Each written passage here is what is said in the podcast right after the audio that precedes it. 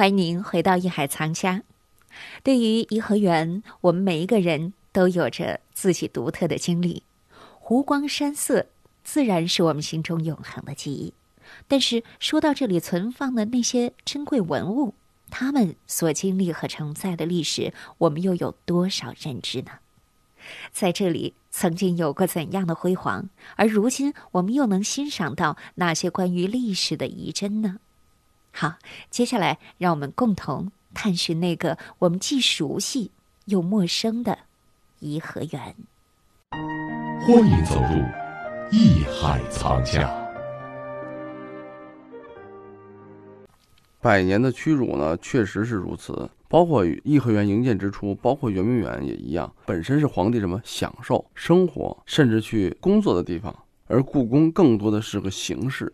所以说呢，在那里边有很多皇帝亲手喜欢把玩的。咱们说什么是当时皇帝的喜欢的？园林、建筑、山石摆设、庭院的陈设，还有就是把玩的，不管是书画、文玩等等东西啊，都是皇帝日常把玩喜欢的，因为他生活的东西很惬意嘛。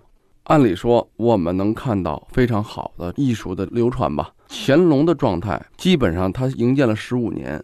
整个初具规模啊，基本上都是按照他的想法实现了。然后到了嘉庆、道光，也都保持了原样，只是一些对名称的微调，谐趣园呀改成什么含远堂啊等等啊一些微调。而唯独这是到了咱们说清末以后，经过八国联军，经过火烧圆圆等等啊，使得咱们说这个到了光绪的时候，最著名的一件事就是慈禧为了他的大寿挪用了海军军款，为什么呀？为了他自己的虚荣吧，他一定要有一个园子。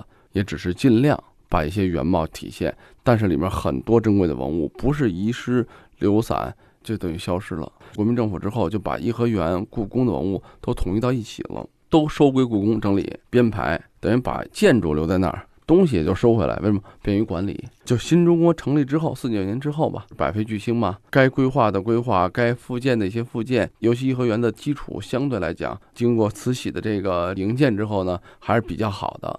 我们所看到的一些侧面的档案，比如说当时老照片，即使原始档案没有了，不像故宫那种清史陈设档啊、造办处啊，它档案，但是呢，一些提及到了造办处说这个是送给颐和园的香炉两座。好，那我们说这个两座香炉放在哪儿？原始位置未必找到，但是比如在勤政殿可能还有，觉得应该是这个规格的位置放在这儿，尽量的恢复原状。当然还有很多东西是因为有留下来的这个平面图，它的手稿。嗯，按照这个归原位，所以那个时候呢，故宫呢也把大量的文物拨交给颐和园，以至于咱们现在看到的很多珍贵的文物都是故宫又拿回去的。想让大家在游览、观光啊、欣赏风景的同时呢，也看到咱们古人的当时的这种文化智慧。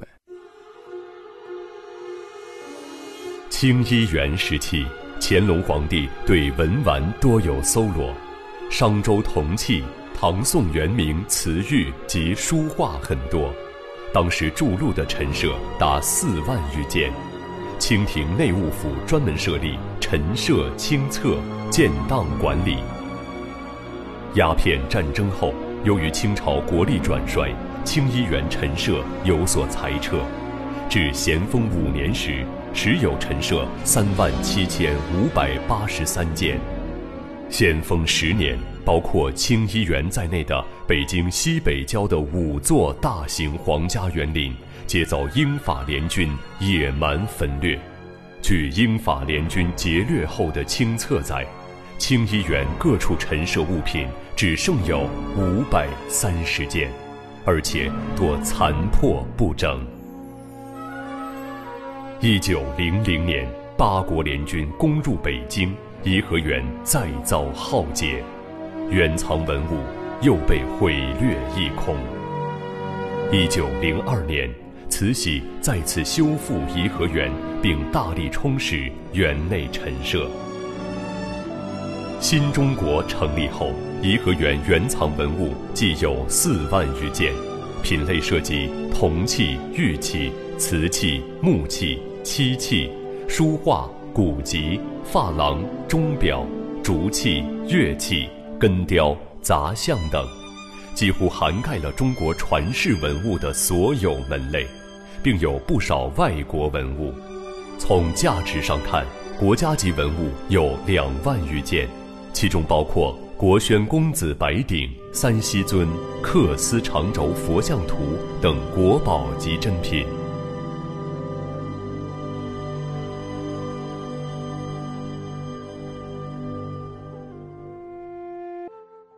如今，如果再去颐和园的时候，我们重拾过去的一些记忆，哈，对，可能有很多朋友在你儿时的时候经常去，嗯。或者也有来到北京的很多游人呢也去过，但是我们可能往往都是匆匆而过，因为它的地方太大了，对。我，们甚至呢不会多去了解里面的一些文物它的 样子摆设。走的时候还可以再继续的深入去探讨一下。对对对，因为嗯我呢，就是很多朋友啊，都给我反映过，嗯不管是逛故宫的、逛圆明园、颐和园、什么承德避暑山庄嗯等等啊，都跟我聊一什么问题呢？何老师啊，这文物都是复制的吧？这很简单的一句话呢，实际上给我的感受什么？就是咱们对现在的咱们的展览呀，包括咱们原状的陈列呀，包括咱们的这个文物的保存的情况啊等等，了解太少太少。这里面我也想跟大家去正本清源一下啊，嗯就是博物馆，咱们所有的文化、所有的文物流传下来，目的是什么？是为了让咱们大家知道。如果这个东西我永远放在库房里，谁都不知道的话，它等于没有存在。因为咱们大家要通过文物，通过历史的遗留遗迹嘛，比如说不管是咱们建筑啊、雕塑啊，不管是绘画等等历史的遗迹文物，我们来看的是那段的文明、那段的文化。所以说呢，现在展览不光是故宫，也不光是圆明园、颐和园。我们的要求是，如果没有特别著名的这是复制品的话，一定都要摆的是实物，除非有些东西，像比如《清明上河图》，它实在不便于暴露在生活的日光中，怎么办？那我们可能把图片或者把我们以前的临摹本放在那儿，写上复制品。为什么要跟大家讲一下这个问题呢？就是大家知道以后呢，再去圆明园，再去颐和园，再去景山，再去哪儿，只要看到的古迹，比如他说了，这个椅子是崇祯三年的，是乾隆六十年的，没有注明的话，应该一定都是不成文的规则。只要他不写复制品，那一对，定不写是真品。复制品，不写什么仿制品，或者没有写其他的注释，嗯，那它应该就是原物。知道这些东西，主要是告诉大家，就是咱们在看这些东西的时候，欣赏这些，比如说你建筑啊，因为很多人你想一个复制品，我看它干嘛呀？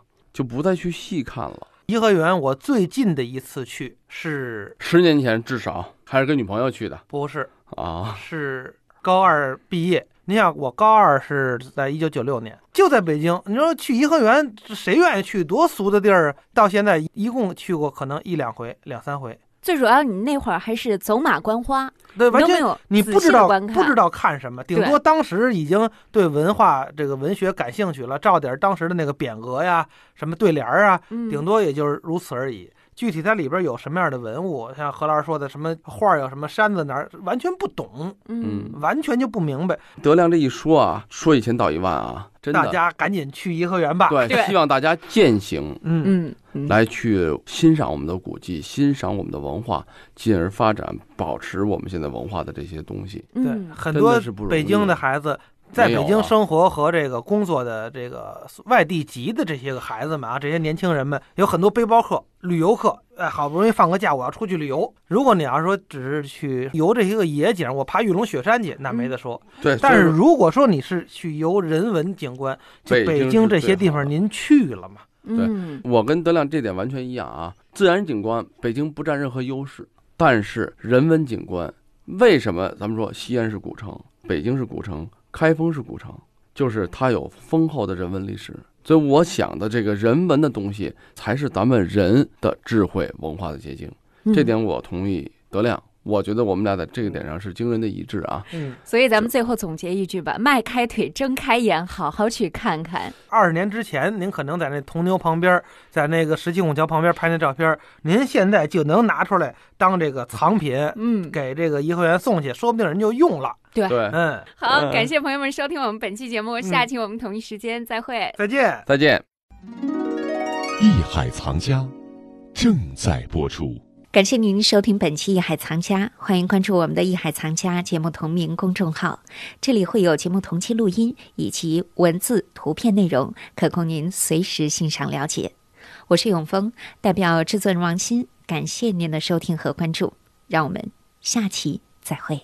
本节目由喜马拉雅独家播出。